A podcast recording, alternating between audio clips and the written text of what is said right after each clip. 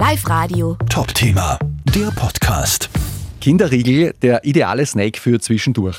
Fragezeichen. Das ist jetzt unser Thema. Uli Weiß vom Konsumentenschutz der Arbeiterkammer Oberösterreich ist wieder bei mir im Studio. Guten Morgen. Uli, ihr habt euch dieses Thema angeschaut mit diesen Früchteriegeln. Was ist das Ergebnis? Ja, diese Riegel gibt es in allen Varianten, mit Früchten, mit Getreide, Nüsse, Kakao, Schokolade.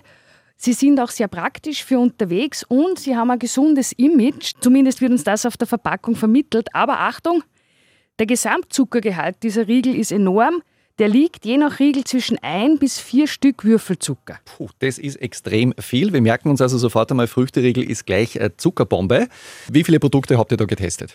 Wir haben uns 54 Produkte aus dem stationären Handel angeschaut und haben uns da eben die Zutaten und Nährwertangaben genauer angesehen.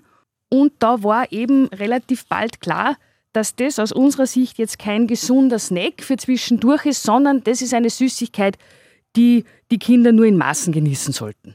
Das Problem ist wahrscheinlich auch, das steht ja so direkt nicht auf diesen Riegeln drauf. Genau, diese Riegel haben auf der Verpackung sehr oft eben ausgelobt, äh, kein Zuckerzusatz, nur natürliche Süße. Und das stimmt durchaus.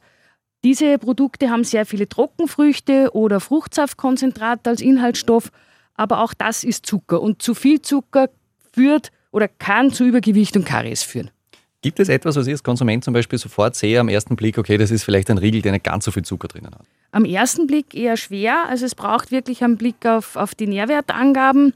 Was uns auch aufgefallen ist, ist, dass durchaus einige Riegel viele Ballaststoffe haben. Das haben wir als positiv bewertet, weil eben äh, bei Riegeln mit einem höheren Ballaststoffanteil das Sättigungsgefühl länger anhält und sich die Ballaststoffe auch positiv auf die Verdauung auswirken. Also entweder ein Blick auf die Nährwertangaben oder ein Blick in unsere Tabelle. Wir haben diese 54 Produkte aufgelistet.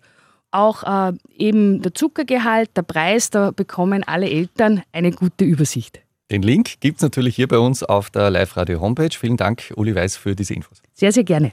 Live Radio. Top-Thema, der Podcast.